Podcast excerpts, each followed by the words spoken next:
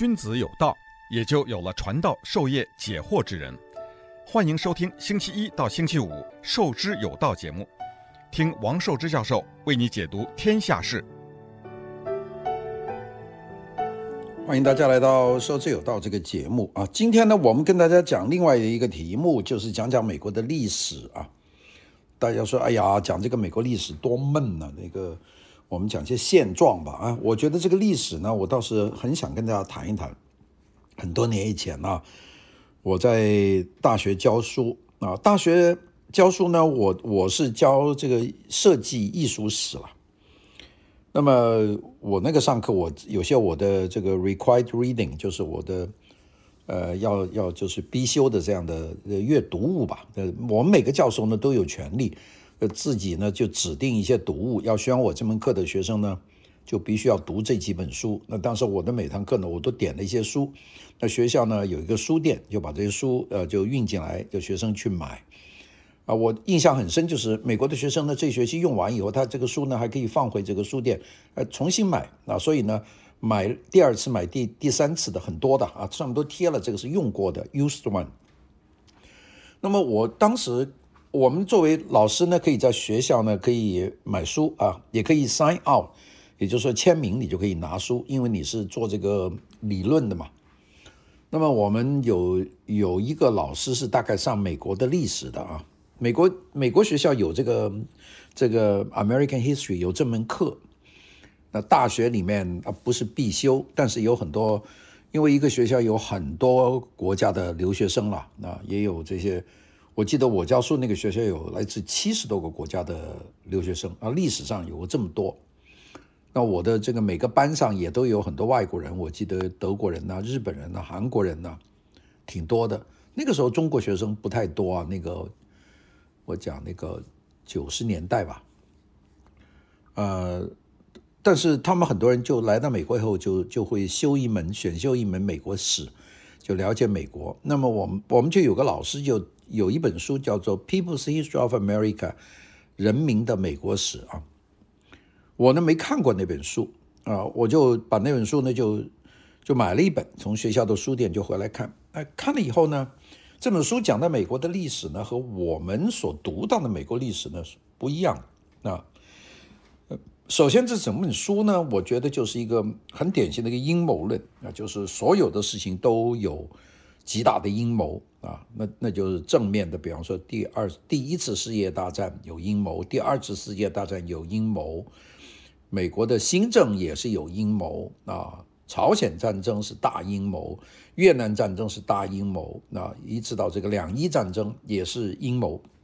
我们这本书从头到尾看的很有趣啊，就讲了很多解美国政府的老底。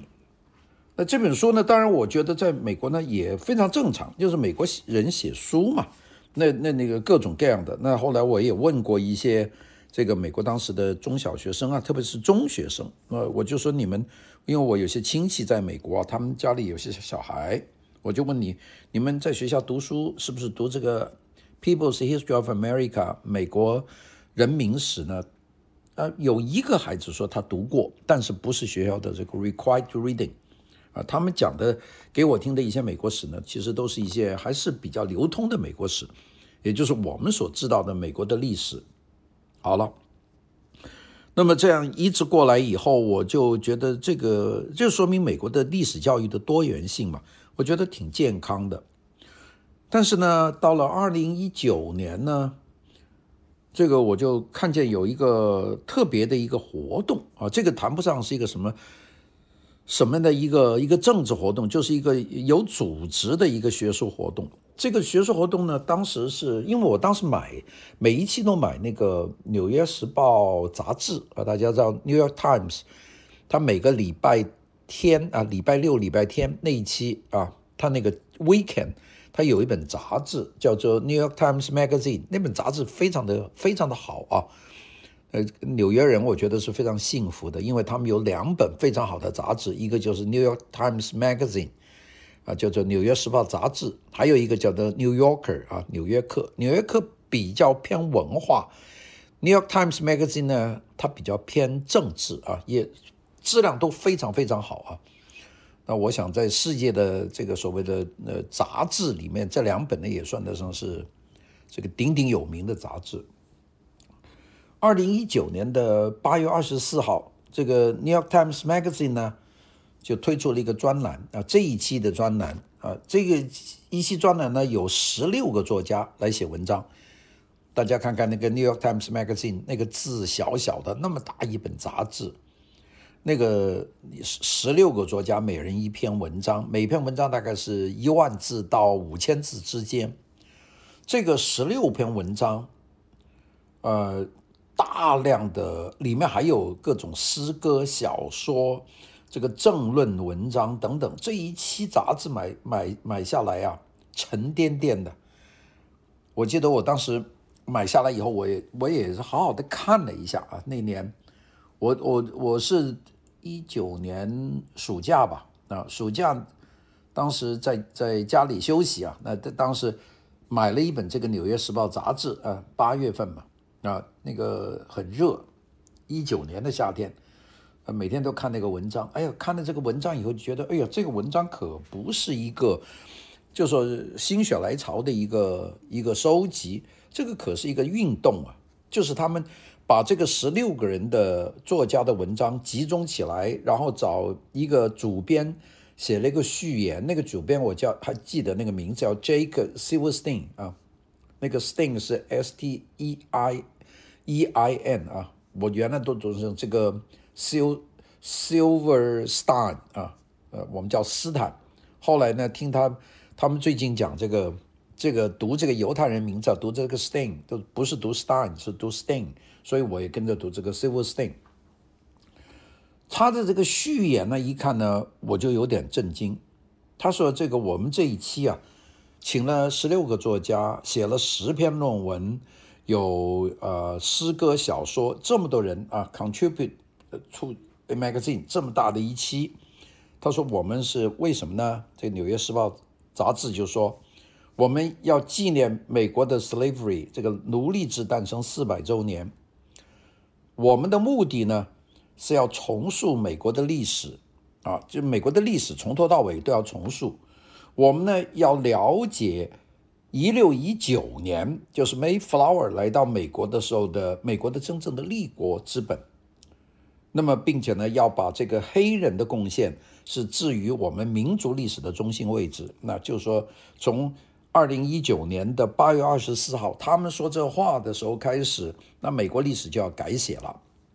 哎呀，这个看到这段字呢，我当时觉得，哎呀，这是一个杂志，有些左翼的文人，大家去做一做一个事情。当时也不是说什么特别的在意，但是呢，后来把这个书啊，这本杂志的文章再翻过来啊，这个看起来呢，这个。他们真是有一个整体的一个运动的这个计划，啊，我们说这些文章从不同的角度来来描述奴隶制对美国社会的深远影响。他说呢，这个所有的美国问题啊，都是来自这个奴隶制，或者是对黑人的歧视啊，民主啦、政治啦、经济、法律、音乐、医学。医疗保险、监狱系统、贫富悬殊、高糖饮食，还有比方交通堵塞，这都是和奴隶制有千丝万缕的关系。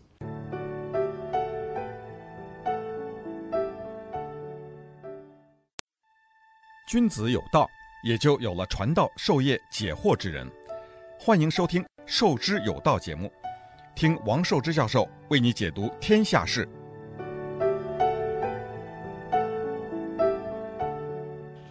所以呢，这一系列文章的共同主题呢，就是下面几个。第一个，种族问题，就是黑白的问题，是美国社会分裂的主要原因啊。他说，这个对黑人的种族歧视呢，是根植于美国的 DNA 这个基因当中啊。所以美国是生出来就是原罪的，因为你歧视黑人。下面一点就更惊人了，说黑人呢一直是美国历史上唯一的进步力量，the only progressive power in American history，唯一推动美国进步的力量只有一种，就是黑人。别的都没有关系，并且说美国的所有的错误都和奴隶制的原罪有关。那这个美国犯的错误很多了，比方打仗啊这些错误很多了，哎，这些错误都是出自这个黑这个歧视黑人，并且呢，美国现在所有的问题那都归咎于那个奴隶制。哎呀，看完看到这里呢，我是自己觉得这个好像有点有点言过其实了。美国的确有很多问题，但是你说美国的所有问题，它的根源只是因为种族歧视吗？我觉得好像不止这一点呐、啊，美国有有很多问题，它其实跟这个种族歧视没有什么关系啊，啊，那个跟黑人的种族歧视没有关系啊。他大家记住啊，他这个所有的所谓种族歧视就是只针对黑人，就是在美国人口百分之十三的黑人，其他的都不在不在意啊。那么，所以我就看到了这个这篇这这个这一期文章，我拿到以后啊，花了点时间去看。那么其中呢，这个最重要的就是《纽约时报》的记者啊，这个 Nicole Hannah Jones，叫做汉娜·琼斯，他呢写了第一篇啊，叫做《美国的理想》，七千四百个单词吧，很长的一篇文章。他呢写了一个非常长的一句话在开山，他说：“美国民主理念的创建之初呢是虚假的，就是美国整个都是假的。”什么我们的 Mayflower 啊，这些上面这些人啊签订的 Mayflower Compact 啊，这些东西其实都是虚假的。什么人人正义啊，都是虚假的。那么只有一个种族使美国的虚假的理念变成真实，就是黑人。那这是第一条。那么他就想，为什么提出这个念头呢？他说，我的爸爸就是这个这个 Hannah Jones，他的爸爸是一个黑人啊，参军的。他说他在美国军队服役的时候呢，是受到种族歧视啊。那么一个他他爸爸，我估计那都是越南战争时候的兵呢。那在军队里面，这种族歧视是有的啊。所以说他爸爸呢是受到种族歧视的人。但是呢，他觉得非常不费解的就是他爸爸回家以后呢，每天都要在家门口呢升起美国的国旗，他就百思不得其解。就是哎呀，这个国家对你不好啊，种族歧视你啊，你干嘛升他的国旗呢？搞不清楚。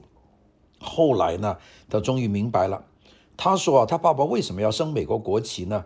他说他爸爸心里是觉得美国这个国家是谁换来的呢？是黑人用黑人的鲜血、黑人的汗水、黑人的辛劳，呃，黑人的眼泪换来的啊。他说是他的黑人祖先。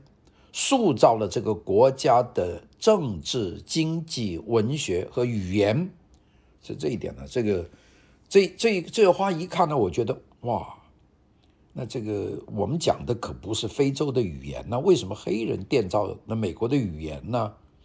这个美国这么庞大的经济，难道都是黑人一个种族建造的吗？美国的政治这么复杂，难道光是黑人能够建造美国的政治吗？还有美国的文学，那我们所看到的这些这些什么，这个杰克伦敦呐，我们看了这么多美国作家的，哎，这些作品他们都不是黑人呐，啊，黑人也有很好的作家，所以呢，这个以偏概全的这种做法非常的明显。哎呀，我看到这里，我是觉得这文章讲的有些过分吧。往下再看呢，呃，有两个观点。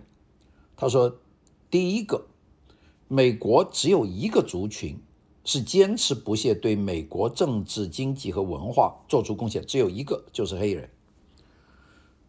那这就是我刚才讲的，他们那个中那个关键，就是黑人是唯一对美国有进步的力量。黑人贡献了美国所有的这个基础，政治、经济、文化，这都是黑人的，包括语言啊。所以呢，他说美国的开国元勋不是白人，是黑人。”啊，美国的真正立国之本就是早年的美国独立战争，一七七六年那个，它不是人人平等，是虚假的。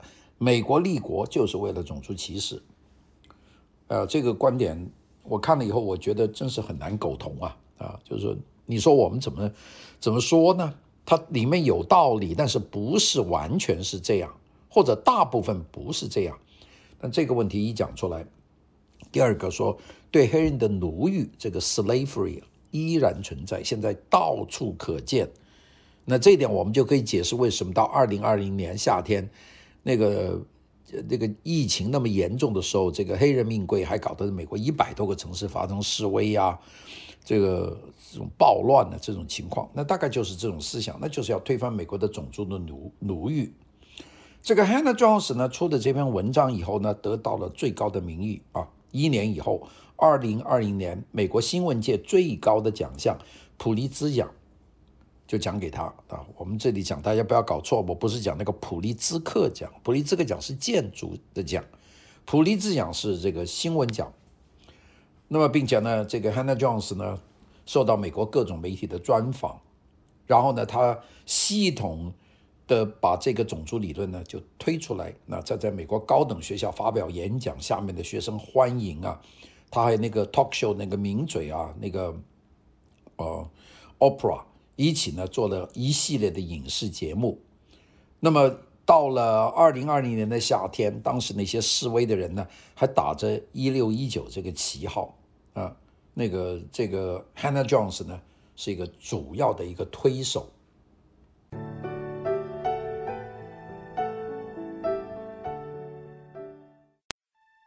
君子有道，也就有了传道授业解惑之人。欢迎收听。授之有道节目，听王寿之教授为你解读天下事。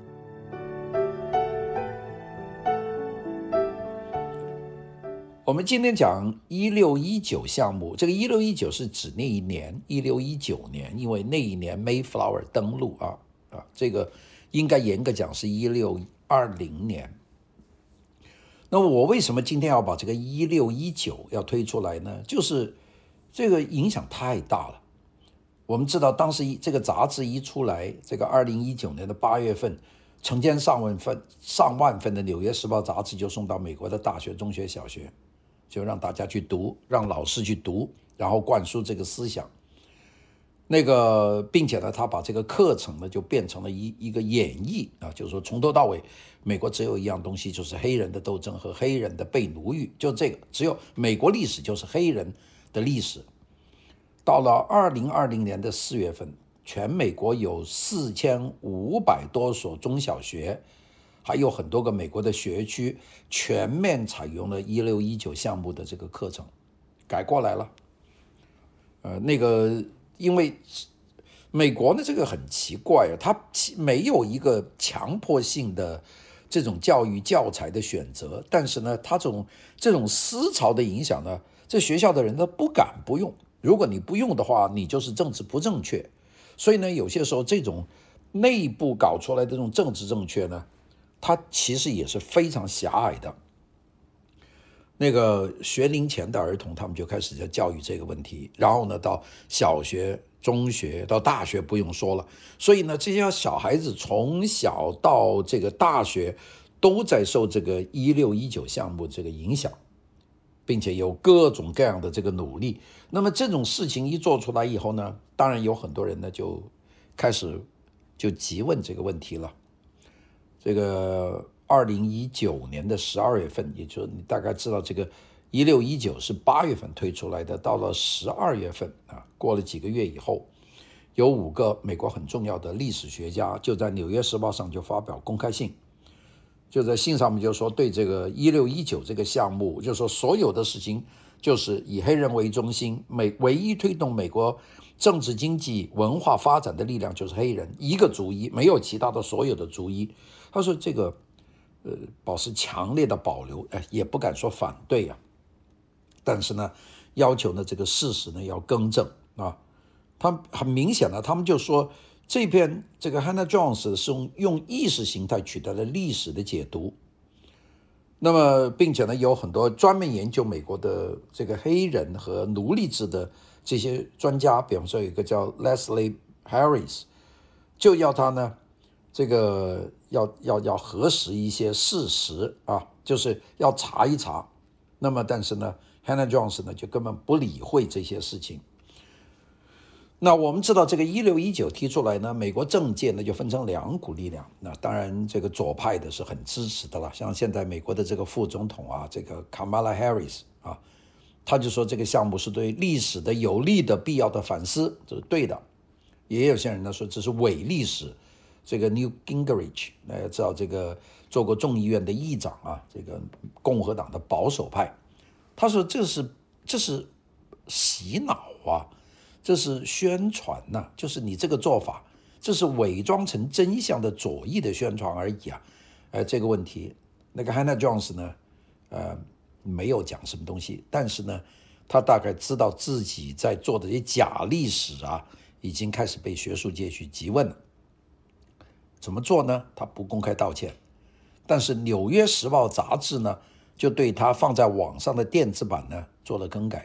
那我们一一直看见呢，二零二零年，哎，过这几天看见这样，过了一个月再去看《纽约时报》电子版的杂志，哎，那段话没有了。那如果你跟着看，后来呢又有一件事情没有了，改来改去，那个。闹到二零二零年的十月份啊，当时美国有一个保守主义的一个一个学者协会吧，叫做美国国家学者协会，叫 National Association of Scholars，就发表了二十一个学者联名的公开信，就要求呢废除这个 Hannah Jones 的普利策这个奖。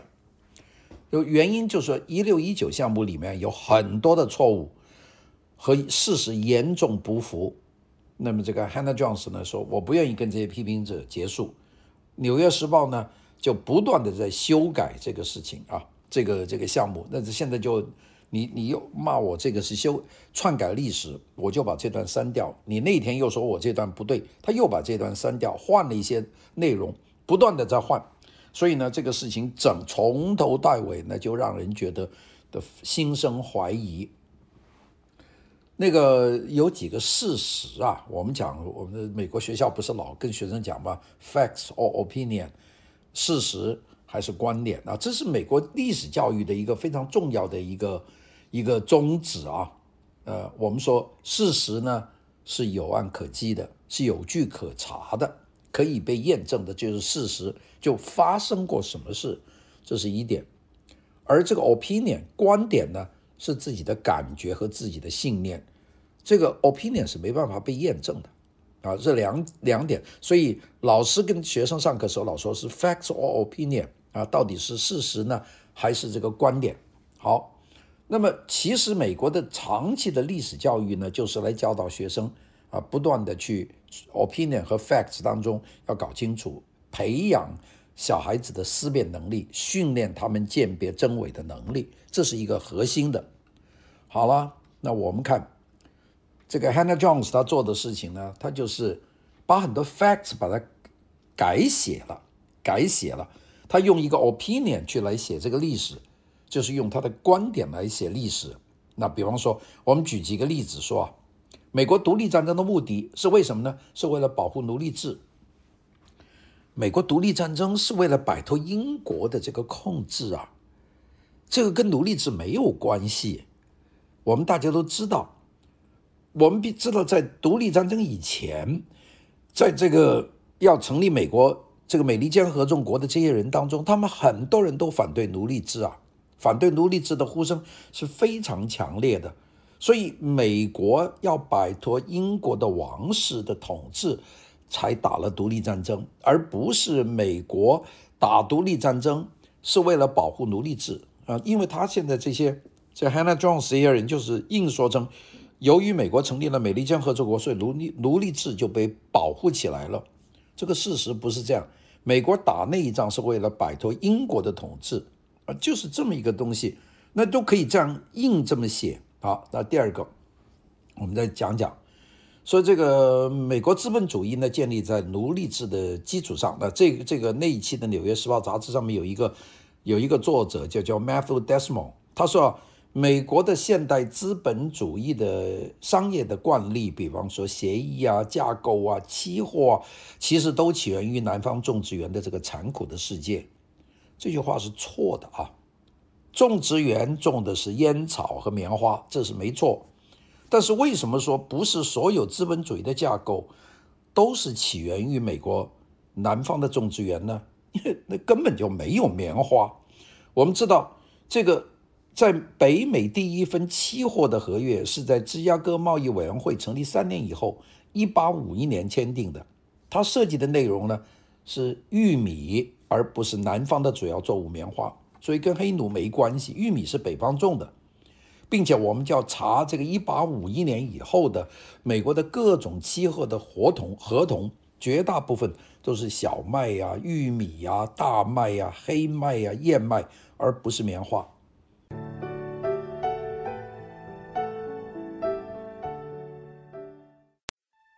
君子有道。也就有了传道授业解惑之人。欢迎收听《授之有道》节目，听王寿之教授为你解读天下事。我们就说，这个奴隶制对资本主义的这个有什么作用呢？奴隶制是拖慢了美国资本主义的发展。美国资本主义要想发展的话，就必须废奴这一点。但是他把它颠倒过来说，那这个呢，经不起推销。啊，第三点呢，我觉得啊、也是非常奇怪的。他这个有一个结论，一六一九这个项目里面说，美国啊这个资本主义非常残酷，啊、美国百分之一的人拥有美国百分之四十的财富，那这种很煽情的一讲，大家都仇富了。说这个美国呢，这个劳动年龄的贫困人口的比例呢，比全世界所有的国家都多。他列出一条数字啊，就是说，这个经济合作与发展组织叫做经合组织吧，简称 OECD。他说，这个印度尼西亚就比美国要文明得多。哎，这个这个话一看，我觉得也有点奇怪啊。印度尼西亚是一个不大的经济实体，美国是一个非常庞大的经济实体，那怎么他可以说出这样的话呢？啊，那么。所以呢，说美国经济体系呢是残酷的啊，就是这个结论。那我再去看一看这个经合组织对于贫困率的标准呢，他从来没有拿两个国家比，他只是说啊，这个国家的 GDP 的总的国民收入是多少，然后呢，除到每个个人，那么看的最多的一部分人和最低的一部分人，他们的区别多少，去算算最低的。美国的最低收入有多少呢？啊，他用一个比较啊。还是说，根据这个经合组织的统计呀，这个美国的这贫困率呢是百分之十七点八，啊，十七点八，黑人占了百分之十三。那么这个黑人基本上都在贫穷之列了，百分之十三。那个这个拉丁裔的占了也百分之差不多十几了啊，这个他们加起来占了很多。那么所以说呢，这个所以美国的贫富悬殊呢，就是因为黑人穷啊，这个是一个。那那按照经合组织的统计呢，美国的贫困率百分之十七的人是贫困的啊，就是低于这个水准。那么墨西哥的贫困率只有百分之十六点六，土耳其的贫困率十七点二，所以美国呢是最高啊。那么这个这个这么说，这个反正经合组织有这个统计，有这个比例。我看也没有错，但是这个并不说明问题啊。这个说美国的这个收入最低的收入是多少呢？我们看看墨西哥的最低收入，所谓最低水平，每天是五块钱美金的收入，这个叫做贫困了。美国那个贫困的百分之十七，你想他一天就五块钱，他活得下去吗？所以呢，这个比较呢，事实上是。一个没有什么道理的，啊，我们就是说，印度尼西亚比美国的这个经济制度要自由得多。那他就主要说，印度尼西亚国家富裕很好。印度尼西亚的人均国内生产总值，就是我们叫 GDP per capita，就是拿国民生产总值去除印度尼西亚的几亿人的这个总人数，是十一万美元。美国的 GDP per capita 是六万五千美元，美国比它高六倍啊，就高六倍。但是呢，这个这个 Matthew 呢就说呢，哦，这个呃美美国呢是比印度尼西亚差的很多。其实这个讲法呢没有什么样的根据啊，呃，并且我更不用说美国国家投入了这么大的一笔这个开支去这个。救助穷人，在在这个去去年的这个疾病危机的时候，啊，投了一万多亿，又一万多亿，又一万多亿，然后又有两万多亿的这个美元作为基本建设。现在呢，Joe Biden 还要提出拿一万多亿，这个加起来六万多亿投进去，这个跟印度尼西亚没办法比。但是他硬要这么说呢，并且把这个放到教科书去教孩子呢，这就很要命了啊！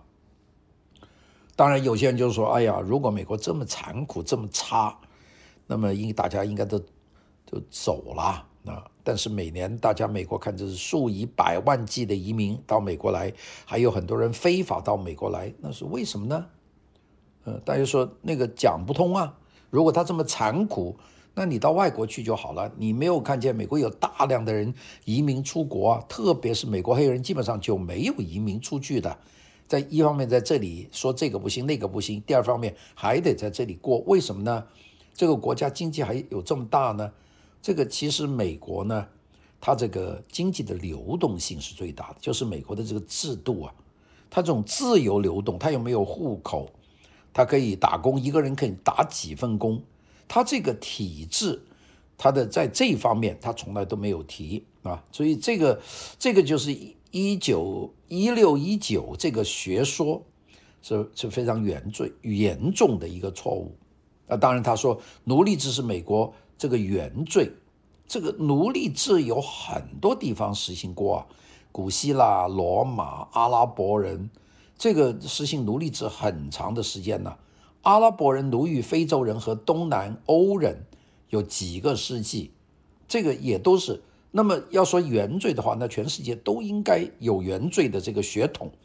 所以呢，在这个这个过程里面，并且呢，这个一六一九的理论呢，就是说在种族主义的抗争里面，只有一个种族是反种族歧视，就是黑人，其他的没有。那拉丁美洲的人等等这些人都没有，所以这种观点呢，它是煽动一种极端的仇视。那我们说这个观点向来有之，我们不不奇怪。但这个观点在二零一九年的八月份正式的被《纽约时报》杂志推出来，现在已经变成美国教育的一个主流，这就让人很担心了。好的，我们今天就讲到这里，明天再见。